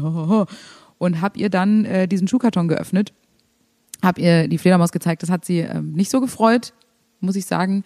Und in Frankreich saß ich dann in so einem kleinen Räumchen und dann haben die da ganz lange ähm, diskutiert, was sie denn jetzt mit mir machen sollen und was mit dieser Fledermaus passieren soll. Ich glaube, heutzutage wäre diese Flie Fledermaus sofort einkassiert worden. Sie haben sie mir zurückgegeben und dann bin ich von Frankreich nach Berlin geflogen, wieder mit meinem Schuhkarton auf dem Schoß, kam in Berlin an. Meine Mutter und eine Freundin von meiner Mutter haben mich abgeholt am Flughafen und dann habe ich ihr diese Fledermaus gezeigt und sie hat sofort wutentbrannt meinen Vater angerufen und ihn total zusammengeschissen. Ende vom Lied ist, äh, wir wussten dann nicht genau, wie wir die jetzt äh, weiter behandeln sollen, die Fledermaus. Und dann ist meine Mutter mit mir ins Tierheim Langwitz gegangen zu einem Tierarzt. Und da haben wir dann diese Fledermaus abgegeben. Und der hat gesagt, die kommt jetzt in Zoo. Und ich bin dann immer, wenn ich im Zoo war, bin ich dann im Satz zur Fledermausgehege. Ich weiß nicht, vielleicht hat er die auch eingeschläfert. Ich weiß es nicht. Kann sein, dass die gar nicht mehr lebensfähig war. Aber die war eigentlich noch gut drauf. Also auch in Berlin ist die gut angekommen, war noch gut drauf und ähm, ja. Ich habe Aber so viele Fragen. ja, frag. Die erste Frage ist, ist sie rausgeflogen, als du das ähm, aufgemacht hast? Nee, die lag da ganz entspannt, hat so Okay. den Kopf bewegt. Und die ist So, nicht geflogen. Zweite Frage. Ja. Hast du vielleicht Corona ins Leben? Hat der Damals schon. Mann, hat der Mann in Langwitz jetzt in die Fledermaus reingebissen? Vielleicht, ich weiß nicht, Fledermaus ist ein heikles, ist ein sensibles Thema in diesen Wie, Tagen. wie, wie alt werden denn die eigentlich? Na, kann schon sein. Dass ich das Hast aus so Spanien importiert. Also irgendwie habe ich das Gefühl, dass du möglicherweise an der ganzen Corona-Krise schuld bist mit der Aktion, was krass wäre und auch so ein Karma-Ding, dass es dich später einholt. Andererseits Als hast du ja Künstlerin. nichts, ja. Also, nee, ich will, ich will jetzt nicht so weit gehen. Es war eine chinesische Fledermaus wohl. Oder man weiß es ja alles nicht mit der Fledermaus. Stimmt es überhaupt? Äh, Also, man sagt ja, dass das irgendwie von der Fledermaus auf den Menschen übergesprungen ist, da vielleicht auf so einem Tiermarkt, weil jemand es gegessen hat, das nicht ganz durch war. Ähm, die Frage ist nur, du hast ja die Fledermaus nicht gegessen, du hast nicht mal reingebissen, wie Ozzy Osbourne damals. Du hast einfach die da abgegeben. Ja. Und dann ist es nicht mehr deine Verantwortung, wenn dieser Zoobesitzer in Langwitz da reingebissen hat jetzt. Das ist nicht, kann man dir nicht anlasten. Nö. Oder was ist, was ist mit dieser ganzen Vampir-Sache und so? Ist da, ich weiß nicht, ist da bei dir auch, gibt es da irgendeine Connection? Du hast ja gerne dieses Musical geschaut. Ich habe das Musical Tanz der Vampire bestimmt achtmal gesehen. Also ich So, habe schon eine große. Und Ja. Batman auch ist für dich ja auch so ein Sex. Ja. Du hast ja diesen Batman-Anzug. Ich auch habe für eine deinen Freund große, Immer. ich habe äh, Also, eine große Fledermaus kommt Fledermaus-Affinität. bei dir viel vor im Leben, ja. Und viel, hat es da vielleicht schon angefangen. Und jetzt Fledermaus Corona. Also wir gehen der Sache auf den Grund. Ich finde es jetzt äußerst spannend aus psychologischer Sicht, wie oft in deiner Biografie, die ja noch nicht sehr lang ist, da du ja sehr jung bist, aber wie oft da die Fledermaus auftaucht. Wir verfolgen das mal ein bisschen. Ja, stimmt. Und Batman. Ich habe ja also sehr viele Batman. Also ich habe alle Comics hier. Ich habe die Ja, Batman, äh, aber die Batman Box, DVD Box. Ich habe ähm, einen ba Batman Bademantel. Ähm, was noch? was ist mit Vampire Diaries und so Geschichten? Oder nee, das hat mich erstaunlicherweise. Aber Buffy im Bann der Dämonen habe ich gerne geguckt. Hat jetzt Buffy? aber ähm, Was ist mit dieser Sache ähm, bis zum Abendbrot nee, Geschichte? ist mir Hat zu melancholisch. Nee, ist mir auch zu kitschig. Zu gecatcht? kitschig. Also nicht jeder Vampir turnt dich nee, an. nee. Okay, was Auf ist mit der al alte Nosferatu-Geschichten? Bist Ja. du da dabei? Ist schon ein bisschen oll, aber aber ist Also ich könnte cool. mir jetzt bei dir auch sehr gut vorstellen, dass du einen Vampir spielen könntest. ich wäre ein super Dass du so Vampir. eine ja, also Übrigens auch ein eine gute ein Möglichkeit, auch eine gute Möglichkeit für eine Geschichte andersrum mal. So eine Vampirgeschichte. Mhm, Was ist los mit Tanz der Vampire zum Beispiel, das Musical, oder generell ist ja eigentlich basiert ja auf dem Film. Ähm, so diese Gräfin von Krollock und dann kommt dieser junge Mann, der rennt von zu Hause weg Mit dem Wird- sexy Hals. Wird von der Gräfin gebissen. Ja, also ich überlege auch sowieso vielleicht mal dann noch mehr, mehr Richtung. Vielleicht ähm, kam, also selbst bei Toni Tortellini, vielleicht entwickelt sich die Rolle, dass es, vielleicht ist es auch ein Vampir. Wir wissen es nicht. Möglicherweise ist, ist Jesse auch ein Vampir. Ich finde ein bisschen mehr Vielleicht- Science Fiction täte der ganzen Geschichte gut, ja. Vielleicht in der zweiten Staffel kommt da noch so ein bisschen, ja, solche, solche Elemente rein. Wir werden sehen. Julia, wir reden schon wieder sehr lange. Das ist eine Wir Stunde schon, wieder. Wir sind zu lang. Wir müssen Wir Stadtland müssen Fick dringend, verschieben. Ja, oder wir spielen schnell ratzfatz eine, eine Runde Stadtland Fick. Ich Und dann kommt dafür. das Interview. Richtig. Na gut, dann Also- spielen wir jetzt schnell eine Runde. Fang du mal an mit A zu sagen. Also, hier kommt Stadt, Land, Fick. Ich sage A. Stopp. H. Hatten wir noch nicht, oder? H, H wie Harald, nee, hatten wir noch nicht. Okay, Ort, Beruf, Song mit sexuellem Kontext. Und es geht los. Oh Gott, oh Gott.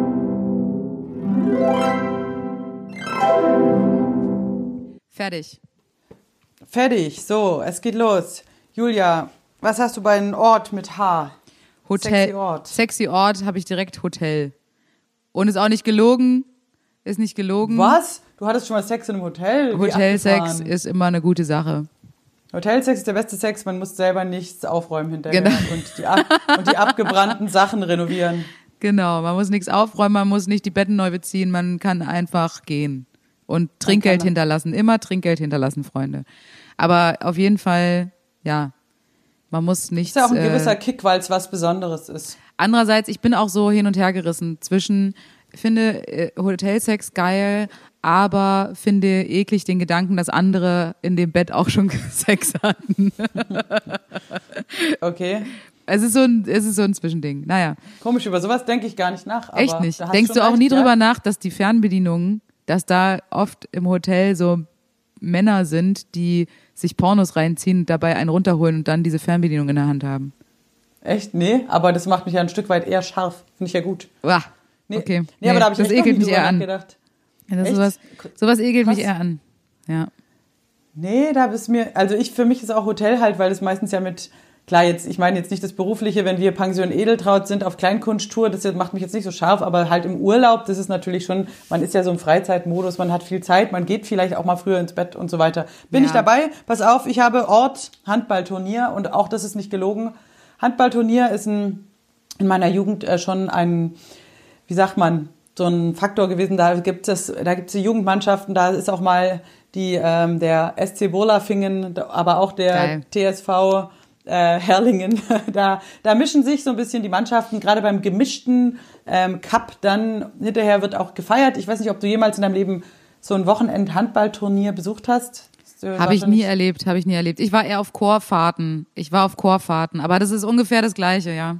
Ja, da wird auch gezeltet. Da ähm, gibt es zum Beispiel auch das Beach-Turnier ähm, oder das Feldhandball im Sommer. Also es ist Und dann sehr Sex schön im und Zelt da, oder was?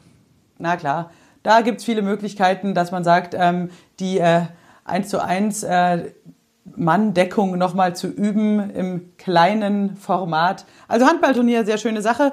Äh, Julia, kommen wir auch schon zum Beruf. Jetzt würde ich mal äh, vor. Leg mal vor. Ich sage natürlich Handwerker. Ich weiß nicht, wie es bei dir ist. Ich schätze, hast du auch Handwerker? Nee, ich habe jetzt nicht Handwerker, aber ich finde Ah, ich gut. es sehr, sehr gut. Ja, finde Also. Handwerker ist, ist, ist, eine ganz klare Sache. Aber ich bin auch bei dir. Ich finde es auch gut. Ich hatte erst Sexy Holzhack, Beruf. ich hatte Holzhacker erst auch Ah. als, aber ich weiß nicht, ob Holzhacker wirklich ein Beruf ist, ehrlich gesagt. Ja, aber wahrscheinlich nur in Kanada und Norwegen. Aber Julia, Handwerker, ich meine, das ist nicht ohne Grund, kommt in fast jedem Porno ein Handwerker vor. Es sind einfach ähm, Männer, die in- anpacken können. Männer in bestem Alter, die äh, geschickt sind, die unterwegs sind und natürlich der Handwerker kommt zu dir nach Hause. Das ist ja auch dieses Ding.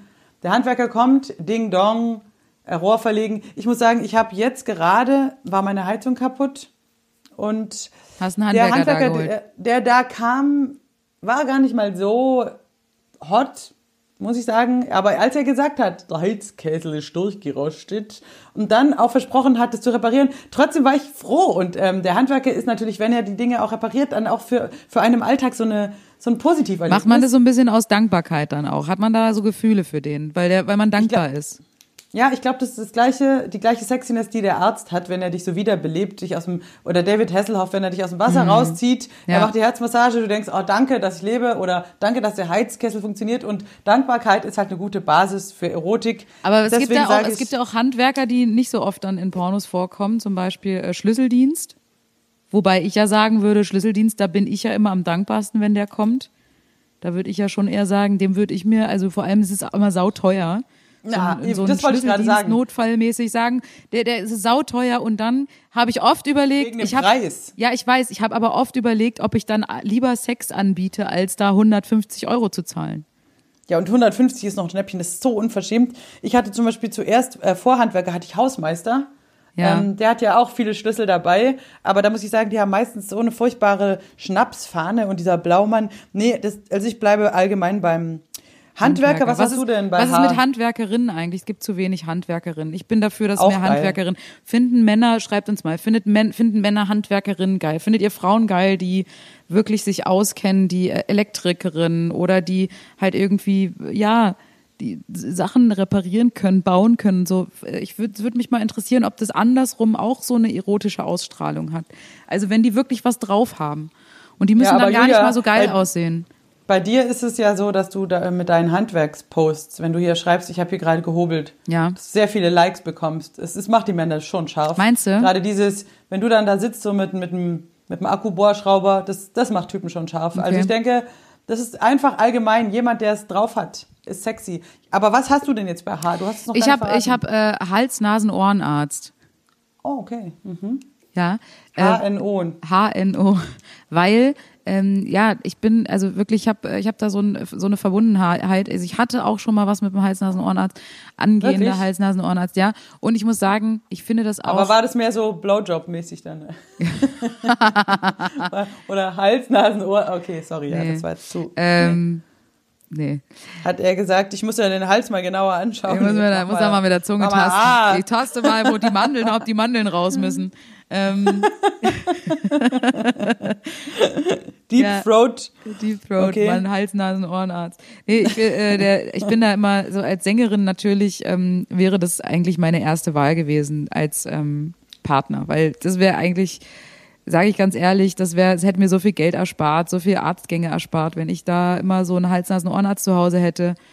Also Ähm, keine Krankenversicherung oder was? Doch, doch, aber es ist ja einfach, es ist viel einfacher dann zwischendrin. Man hat Halsschmerzen, dann guck mal kurz rein, gib mir mal ein Antibiotikum. So, das wäre, hätte viel einfacher gemacht. Und da wäre ich Okay. auch dankbar gewesen, hätte auch aus Dankbarkeit vieles getan. Und ähm, nee, Hals, Nasen, Ohrenarzt, auch ein sexy Beruf. Auf jeden Fall, auf jeden Fall. Äh, ich denke, das müssen wir jetzt gar nicht vertiefen. Lol. Was denn mit äh, Song? Pass auf, ich ähm, sage ganz klar, super cheesy, super schleimig, aber immer noch ein romantisches Lied. Have I told you lately? Have I told you lately? Es ist immer noch wirklich. Es hat auch eine gute Akkord-Harmonieverbindung. es ist ja diese Wald- und Wiesennummer, aber ob Rod Stewart, es gibt, glaube ich, da tausend Varianten. Ähm, ich find's geil. Have I told you lately that I love you ist immer noch schön. Was hast du? Ähm, ja, wunderschön. Ähm, ich habe hier Hand in Hand von den Beatsteaks. Generell, weil Okay. dieser Song mich an wirklich viele schöne Momente erinnert und dieser Song ähm, ja was Romantisches hat und eben auch die Beatsteaks einfach geil sind. Anim, ich liebe dich. Ja, da, ja, das ist wirklich ein geile, eine geile Nummer, muss auch zugeben. Tatsächlich der romantische Hintergrund ist mir gar nicht so, weil es so abrockt, ähm, klar gewesen, aber du hast recht. Eine schöne Kombination aus Romantik und Rock'n'Roll. Genau. Sehr gut, gefällt mir. Werde ich auch jetzt mal auflegen wieder und versuchen dabei Generell, Beatsteaks, die haben ja auch gerade, ähm, kann ich äh, gerade noch eine kleine äh, Musikempfehlung. Die haben gerade ein neues Album rausgebracht. Sie haben ähm, ein, äh, ein Coveralbum haben sie rausgebracht. Und zwar haben sie Songs gecovert, äh, wenn ich richtig verstanden oder wenn ich das richtig ähm, einschätze, nur von weiblichen ähm, Künstlerinnen. Cool. ähm, das neue Album. Haben auch ein, ein äh, Video gemacht, ein, könnt ihr auch euch reinziehen bei YouTube, mit Kurt Krömer in Hauptrolle, Nebenrolle, wie auch immer. Auch sehr zu empfehlen. Also, wer Beatsteaks Okay. und Kurt Krömer mag, die, die mögen sich ja auch total gerne. Ähm, ja, kann man sich mal reinziehen. Kleiner Tipp am Schluss für gute Musik, um um, um äh, diese Zeit zu überstehen. Genau, ich habe jetzt hier ähm, tatsächlich noch ein kleines Interview dabei. Dieses Mal habe ich es geführt ähm, mit meiner ollen Spezi Matzko. Jo. Kennst du ja auch äh, mittlerweile gut. Ähm, viele kennen sie ja vielleicht aus dem Fernsehen. Und dann würde ich sagen, hört doch mal rein, was wir so gequatscht haben.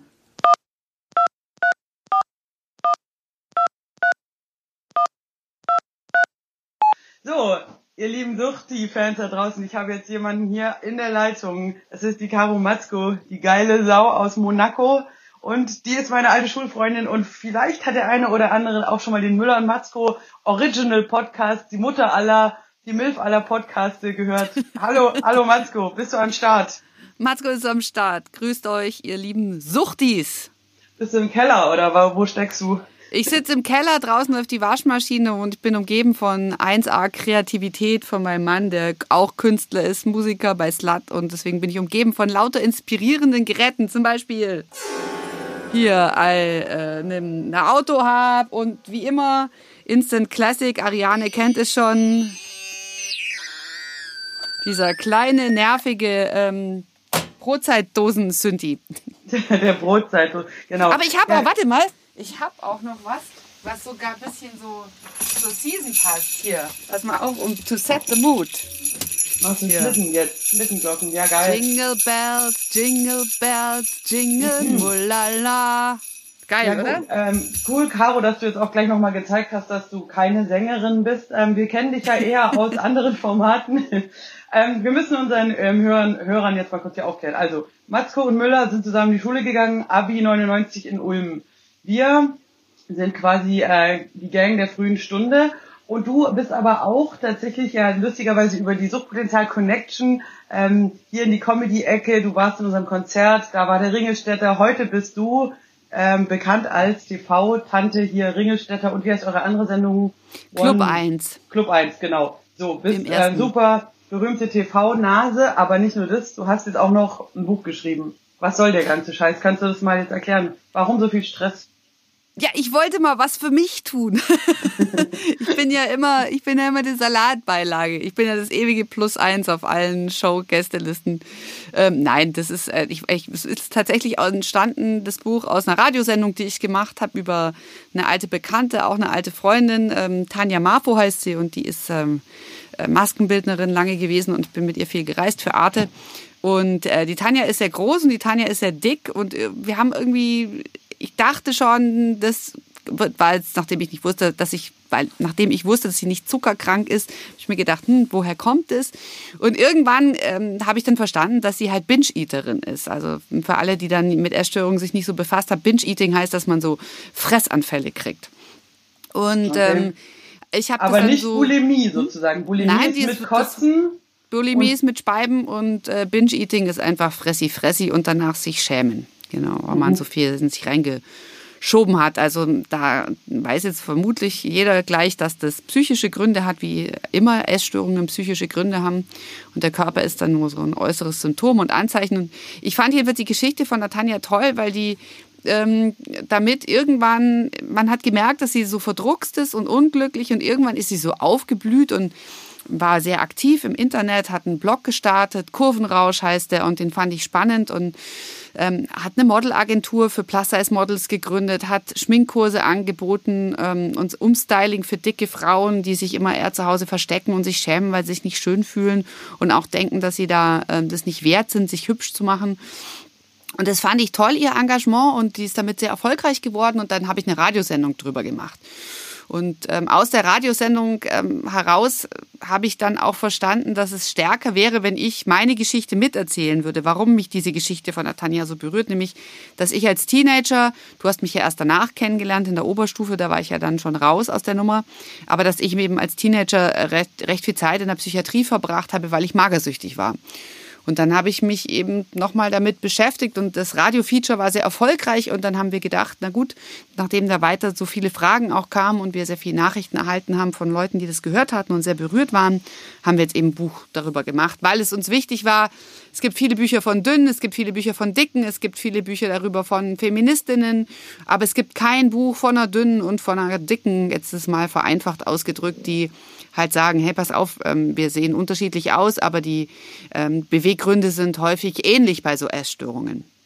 Und eben, was sehr viel gegeneinander ist. Also mich hat es erschreckt, als ich, weil ich auch im Fernsehen bin, äh, und eine Zeit lang mal hatte, wo ich jetzt auch noch weniger gewogen habe als jetzt, weil ich eben unglücklich war zu dem Zeitpunkt und irgendwie es mir den Appetit verdorben hat, dass dann sehr viele Frauen auch, ja, wie sieht denn die aus? Und die ist viel zu dürr und was soll das? Und es hat mich so angegangen so, und meinen Körper so beurteilt. Und habe ich gedacht, warum sind wir eigentlich alle so gegeneinander? Mir wäre es viel wichtiger, dass wir irgendwie zusammenhalten und, ähm, und nicht so uns gegenseitig die Augen aushacken.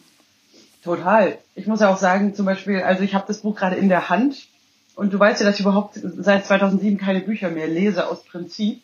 Aber ich habe das äh, durchbrochen und ich habe ähm, wirklich gestern richtig drin geschmökert. Also ich habe es nicht so von vorne bis hinten durchgelesen, sondern Mhm. habe so rumgeblättert, bin aber total drauf hängen geblieben und muss sagen, dass ich, äh, dass es mich schon total gefesselt hat irgendwie. Natürlich vor allem jetzt deine Seite der, des, der Geschichte, weil es ähm, auch gerade, wenn man das Problem eigentlich nicht hat, interessant ist. Also ich ähm, kann ja wirklich von mir behaupten, ich meine, klar, wir haben alle komplexe Probleme. Ich habe drei Kinder, ich weiß auch, was zunehmen und wieder abnehmen bedeutet und so. Also das ist jetzt nicht so, dass ich noch äh, durch die Welt tanze als Einhorn, aber ich habe halt tatsächlich keine pathologische Essstörung oder irgendwas in meinem Leben Nee, jemals du bist gehabt. halt Vegetarierin. Genau, aber das ist, ähm, das ist, ob das eine Störung ist, ähm, sollen die Tiere entscheiden, dumme Sau. Nein, aber, nein, aber jetzt mal Spaß beiseite. Ich meine, wenn man halt mit sich da relativ d'accord ist, so, Ja. ähm, also ich denke einfach nicht viel nach und dann merke ich halt, was für ein Luxus das ist. Das, das klingt jetzt auch komisch, ne? Aber dass ich merke, ich denke den ganzen Tag über ähm, irgendwelche Texte nach oder oder Musik und halt esse einfach irgendwas, mache einen Spaziergang. Also weißt du, ich, es, äh, es blockiert ja unglaublich viel, wenn man das so liest. Der ganze Tag, alles dreht sich um Fürchterlich ist Körper, das. Ernährung und, und dann denke ich mir einfach, wie, also wie, wie anstrengend, wie, wie furchtbar und ähm, wie zeitraubend äh, das ist und wie viele Menschen auch davon eben betroffen sind, ist ja wirklich furchtbar. Also, also Das ist wirklich furchtbar und das, der Punkt ist auch, was mir wichtig ist zu sagen, dass, ähm, dass das auch sehr immer mehr Männer werden, die das Problem haben, weil eben auch so sehr viel, auch gerade im Social-Media-Bereich, fußt eben auf so einem guten Aussehen und dass bei Männern jetzt auch so viel reingelabert wird, die müssen muskulös sein, die müssen irgendwie männlich daherkommen, sollen aber gleichzeitig sensibel sein, sollen tolle Väter sein. Ein, lastet auch ein enormer Erwartungsdruck auf den Männern und das tut mir wahnsinnig leid auch. Und ähm, ich hatte auch damals in der Psychiatrie, war ein Junge auch, der da in Behandlung war und der, ähm, der hat sich auch doppelt dafür geschämt, dass er quasi so eine Mädchenkrankheit hat. Also er hat sich für seine eigene Sensibilität geschämt und es liegt ja oftmals auch jetzt gerade bei Magersucht, es liegt natürlich viel auch am Elternhaus und der Leistungsdruck, der von dort kommt oder es ist ein sexueller Übergriff im Hintergrund, das war jetzt bei mir nicht der Fall. Ähm, aber es hat so viele Gründe und ähm, warum das sich dann am Essen äh, entzündet. Und bei dir fand ich es immer so toll für dich, das habe ich immer bewundert schon, auch zu Schulzeiten. Du hast nie irgendwie damit ein Thema gehabt, weil du einfach deins gefunden hast, was du gern machst. Und du, du, du hast da dich selbst gefunden und dein Thema gefunden und womit du dich gern beschäftigen willst und wie du dich da ausdrücken willst. Und da stand dir niemand im Weg und du bist einfach deinen Weg gegangen. Deswegen, warum hättest du jetzt irgendeine Essstörung? Es gab überhaupt bei dir keinen Grund, weil du einfach sehr gesund bist und sehr oft sehr bei dir bist. Und das fand ich immer total attraktiv und wild.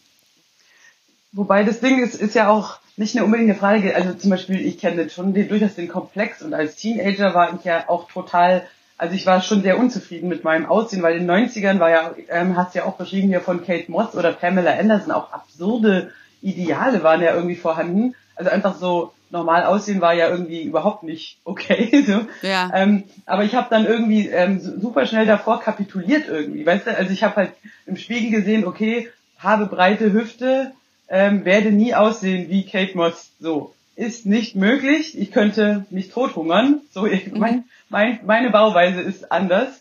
Dann okay, habe Körbchengröße A, werde nie aussehen wie Pamela Anderson, wenn ich jetzt nicht, äh, viel Geld in die Hand nehme.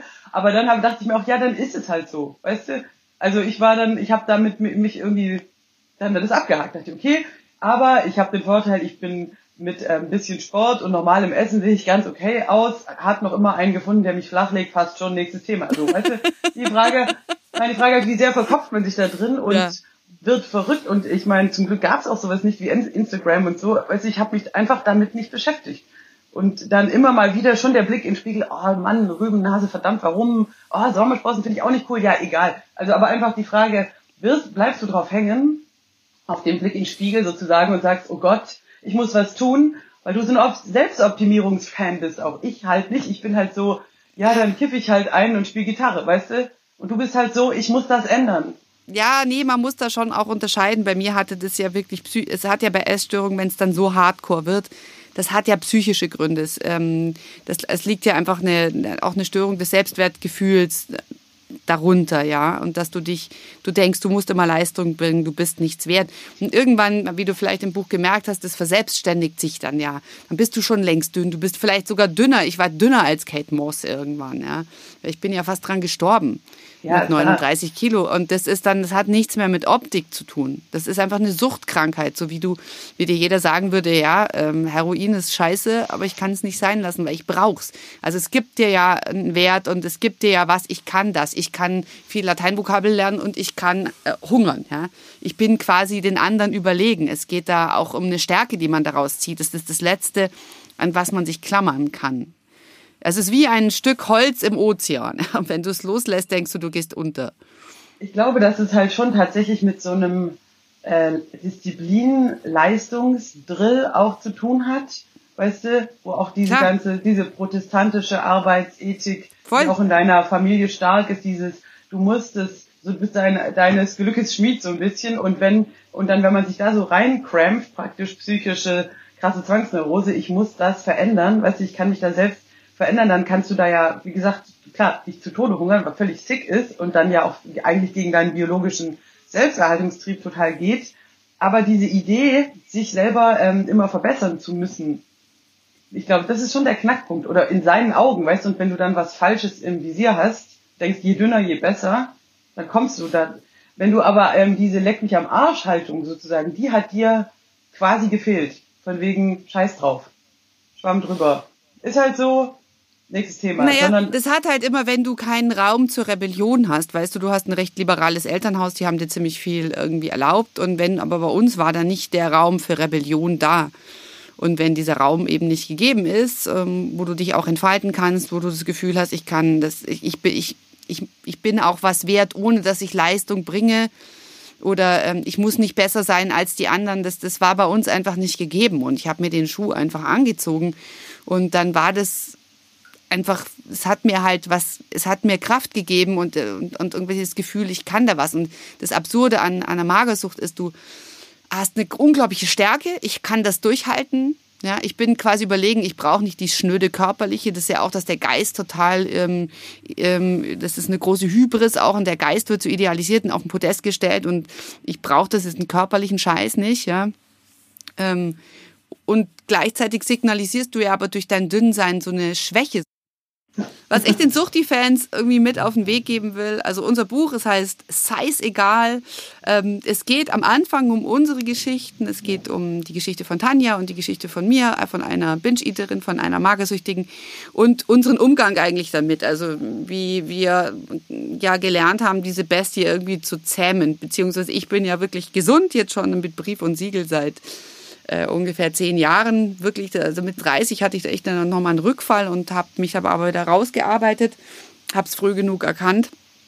Und äh, ja, jetzt bin ich einfach gesund und habe eben auch merke, wie unglaublich froh ich bin, dass ich von dieser Krankheit einfach befreit bin, weil es ja ein, du machst dich ja selber einfach unglaublich fertig. Und ich bin so froh, dass ich es da rausgeschafft habe. Und die Tanja, die hat jetzt, ist, sie nennt sich immer eine trockene Binge-Eaterin, also gerade Binge-Eaterin AD. Sie hat das Problem einfach für sich noch nicht gelöst, das kann man glaube ich sagen. Aber sie hat eine Art und Weise gefunden, damit umzugehen und hat auch aus ihrer Schwäche, also auf dieser Störung, dieser Essstörung, ja auch ein Business irgendwie gemacht und, ähm, und hat da einen anderen Umgang. Und wir wollen einfach zusammen allen Frauen und allen Männern Mut machen, sich diesen, dieser, ihren Themen da anzunehmen und auch einfach den Mut zu haben, diese Schwächen, die sie haben, und die Dämonen und die dunkle Seite ihrer Medaille und der Macht äh, kennenzulernen und ähm, den Mut zu haben, einen Weg zu gehen und sich Hilfe zu holen. Und ja, und gleichzeitig ist es ja auch ein feministischer Rundumschlag. Also wir hinterfragen ja auch in dem Kapitel Fuck Fuckability, Warum glauben wir Frauen immer so, dass wir die Schönen sein müssen? Oder warum werden wir so darauf reduziert? Woher kommt dieses, dieses, diese Konkurrenzkampf unter Frauen? Dieses, es kann nur eine geben. Also wir hinterfragen da ganz viel, was du, Ariane und die Julia vielleicht ja auch aus dem Business kennt, dass immer nur eine Frau gebucht wird bei Comedy-Shows zum Beispiel lange, ja. Warum gibt's nicht mehrere? Warum gibt's da keine größere Vielfalt? Da ändert sich ja auch viel jetzt gerade glücklicherweise. Aber ich finde jetzt in diesen Corona-Zeiten, wo wir auch so einen Rückschritt an, an Gleichberechtigung wieder haben in vielen Familien und Fällen, finde ich es jetzt einfach wichtig, auch da nochmal so ein Augenmerk und einen Scheinwerfer drauf zu legen. Und wir checken auch mal ab, wie sich Instagram auswirkt auf unser Selbstbewusstsein, wie man Instagram nutzen kann, dass es einem besser geht und nicht schlechter geht in dieser ganzen Vergleicherei. Und wir sagen halt Und auch. wie geht es? Naja, du kannst ja je nachdem, welche du abonnierst und nicht abonnierst. Es gibt ganz viele tolle Projekte, wie zum Beispiel Anti-Babes zum Beispiel ist eine coole Seite, die mir jeden Tag gute Laune macht. Oder Celeste Barber, die australische äh, Influencerin, die da irgendwie diesen Schönheitswahn aufs Korn nimmt. Also gibt es viele Sachen, wo man dann eher so sei, unter bestimmten Hashtags so seine Peer Group findet, dass man nicht bombardiert wird mit Fotos die ganze Zeit von Topmodels oder ähm, Influencerinnen, die sagen, mein Leben ist ja irre und schaut mal, wie schön ich hier am Pool liege. Jetzt hat aber zum Beispiel lustigerweise auch ähm, Julia im letzten Podcast hat sie mit Idil Beidal, kennst vielleicht auch, ähm, Kabarettistin, hat sie genau das auch besprochen und gesagt, sie hat alle Beauty-Sachen, irgendwie Hashtags irgendwann ab abonniert und nur noch so lustige Plus-Size-Models und Comedy und seitdem fühlt Genau. sie sich wohler. Ja, das, ähm, das ist, ich glaube schon so diese bisschen so zu checken, was man, was man eigentlich konsumiert. Das, das ist ja gar Ja, voll. Das ist eine totale, also ich nenne es echt so eine digitale Hygiene. Genau, früher hast du ähm, Viva geguckt und dachtest auch hinterher, Mann, bin ich fett oder bin ich scheiße. Und heute ist es halt Instagram und Ja, es sind halt die Sehgewohnheiten und die müssen Ja. sich definitiv ändern, weil es ist, ich verstehe auch die jungen Leute tatsächlich nicht, die 15 Filter über ihr Gesicht legen und dann, ähm, und dann sehen sie sich aber später auf dem Pausehof ja, oder am Abend, ähm, als es noch Clubs gab draußen und dann sehen sie halt normal aus. Aber im Internet sind sie halt so optimiert und das versteht aber doch jeder. Und das ist so eine Schizophrenie, die kriege ich überhaupt nicht auf die Kette. Verstehe ich nicht. ja, Verstehe ich einfach nicht. Ja.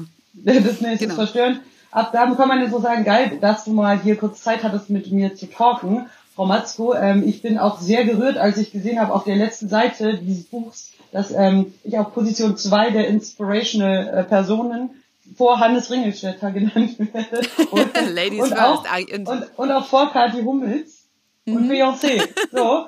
Ähm, und Mhm. Ja, auch, und dass auch Julia Games Martin du aufgezählt hast, das, das finde ich super schön. Und ich kann wirklich nur jedem empfehlen, dieses Buch ist ja so dialogisch geschrieben, ist erstmal ungewöhnlich, aber durch die verschiedenen Schriftarten kommt man gut drauf klar. Ich finde es super und kann nur jedem empfehlen. Lest mal Zeisegal, das Buch von Caro Matzko und Tanja Marfo und überhaupt guckt Ringstatter und ich hoffe, wir sehen uns ganz bald wieder. Macht's ja, gut. das hoffe ich auch. Liebe Suchtis, Tschüss. habt es gut. Na, Julia, das war doch spannend. Kau Matzko, die Olle. Wirst du ihr Buch auch lesen? Ja, ich werde es auf jeden Fall lesen. Ich find's total süß, auch äh, mit der Erwähnung und allem. Das, äh, ja, sehr, sehr ganz doller Drücker und Geherze nach München ähm, an Caro. Ich finde es cool, dass sie das gemacht haben mit dem Buch. Wir sollten auch mal wieder, wir haben das ja letzten, vorletzten Sommer im Roxy gemacht, diese Live-Podcast-Nummer, das könnten wir jetzt auch noch mal wieder irgendwie, irgendwie, vielleicht nächsten Sommer, wenn mal im Kleineren was möglich ist, machen wir wieder ein bisschen Live-Podcast, laden uns ein paar Weiber ein und tun so, als ob es beruflich wäre und betrinken uns mit Weißweinschorle. Ich hab Bock drauf. Finde ich gut. Können wir Ähm, vielleicht auch in Berlin einen machen und in Ulm einen oder so, keine Ahnung. Ja, die ich Matzko, die, will- cool. die fährt doch nicht bis nach Berlin, ey, die ist so faul, die fährt Ja, maximal dann muss man halt in Berlin jemand anderen einladen. Ey, die Matzko, die ist so faul. Nee, geil. Ich freue mich, dass es mal wieder geklappt hat, zu quatschen. Und ähm, Julia, wir sollten vielleicht auch noch darauf aufmerksam machen, äh, dass wir eine Single released haben. Wir. Wir W-I-R. zwei. Ein Ja, von Single. der Popgruppe Zuchtpotenzial. Zuchtpotenzial. Single. Okay, der Song ist jetzt nicht ultra neu, den haben sich ja auch schon viele gehört, aber das Neue ist ja ähm, das Arrangement mit kompletter Band, was wir ja eigentlich so ein bisschen huschi-huschi aus der Not geboren für die Anstalt gemacht haben. Ja. Aber das ist ja auch so cool geworden und wir waren ja auch tatsächlich nicht so hundertprozentig zufrieden mit den Vocals, weil das ja auch alles so schnell, schnell war. Für, Haben wir alles nochmal neu aufgenommen. Genau, und natürlich äh, den dritten Teil äh, mit der Sahnetorte, der ja in der TV-Version gar nicht dabei war. Stimmt. Der ist ja auf der Single mit drauf, den finde ich auch persönlich ähm, gerade inhaltlich sehr wichtig und auch so ein Happy End-Ding. Deswegen, wenn ihr Bock habt, zieht euch mal rein. Unser Song systemrelevant, jetzt in der Band-Version mit allen geilen drei Parts. Ich bin richtig stolz drauf. Ich finde das richtig cool geworden. Da im Studio so hübsch nochmal richtig Drums und Gitarren und da ist Orgel drauf und dann noch ein Chor drauf gesungen, die Jule, der Chor, der richtig U und ich finde, da ist viel Ja, Schönes bei. äh, finde ich Mir auch. gefällt's. Kann man mal, äh, kann man mal hören und kann man mal teilen. Und ansonsten gibt's noch irgendwas zu anzukündigen, zu planen? Ich weiß es nicht. Nö, also ich wir freuen uns auf jeden Fall über äh, Feedback von euch äh, und freuen uns natürlich auch, wenn ihr auf unseren Podcast aufmerksam macht oder irgendwelche Sachen von uns teilt, damit wir irgendwie am Leben erhalten werden, digital für die Zeit, in der wir äh, noch nicht spielen können. Wir wissen auch nicht genau, wie es jetzt 21 weitergeht mit den Shows. Also ähm, aber wir, wir, wir keepen euch updated auf unseren ganzen Kanälen, welche Shows äh, stattfinden dürfen, welche nicht und so weiter und so fort. Es wird nicht einfach, aber wir kriegen Also das der hin. Januar, das müssen, können wir schon mal ehrlich sagen, der Januar wird wahrscheinlich nicht stattfinden. Da stehen noch Sachen im Kalender, die werden, glaube ich, gerade alle schon verschoben.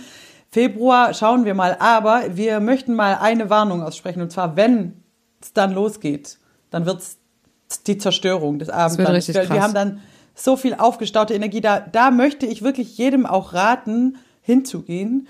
Weil das wird so krass. Ich, also nicht nur ich, ich bin ja so äh, Mittel-Energy, aber wenn Julia wochenlang nicht auf die Bühne durfte und dann nimmt sie das wahrscheinlich explodiert als erstes das Mikro. Dann brennt der Bühnenboden. Da mach ich zehnmal die- Spagat. die Zehn. Frau macht einen aus dem Stand, einen Flickflack. Die, ich, es wird so krass. Die, die, wahrscheinlich werden die, das Publikum wird weggeföhnt, würden alle so rückwärts umfallen. Scheiß auf Aerosole. Also da würde ich jedem raten, könnte richtig legendär werden. Könnte krass werden. Nee, ich freue mich drauf. Ich glaube, es wird ultra heftig. Wenn wir es schaffen, unsere Energy jetzt noch so, nur, teil- weißt du, dass wir eine gute Energie behalten, nicht zu viel raushauen, aber auch nicht total untätig. Nicht, vers nicht verfetten, nicht versacken und dann Power, Power, Power sparen und dann Bam. Genau, finde ich gut. Wir werden es euch um die Ohren hauen, Leute, dass ihr kotzt. Und das wird richtig gut. Ich freue mich total auf den ersten, wieder richtig guten, großen Auftritt. Es könnte, vielleicht ist es auch ein Open-Air-Ding. Wir wissen es alle nicht. Keine Nee. Ahnung. Aber, aber der, der Moment wird kommen und dann wird's geil. Und darauf freue ich mich. Ja, oh Mann, es wird, ja, es wird trotzdem noch Und mit, harter mit dieser Winter. guten Aussicht. Ja, aber, aber Julia, vielleicht ist es auch, vielleicht werden wir auch in, in Malaga eine Strandbar anzünden. Wir, wir gucken mal, was wir noch machen. Da wird schon noch, da wird uns schon, und wir drehen eine Serie. Alles wird geil. Ihr Lieben, schreibt uns Feedback, wenn ihr Bock drauf habt. Ähm, supportet uns äh, auf digitalen Kanälen. Wir freuen uns über alles und kommt gut durch die erste Januarwoche. Und sauft nicht zu viel Schnaps, ist nicht gut. Wie macht man? Also. Ja, nein, ihr äh, sollt nicht zu viel saufen. Das ist, wir sollen nicht immer Alkohol verherrlichen. Das machen wir viel zu oft. Nee, Trinkt- ich habe es ja gerade eher als Warnung Ja, ausgesprochen. trinkt, äh, trinkt ein, ähm, trinkt einen Ingwer-Shot äh, und Wasser mit Zitrone drin und vielleicht auch einen Tee und dann äh, kommen wir alle gut durch, durch diesen Kram. Macht's gut, ihr Lieben. Tschüss. Tschüss, schöne Woche.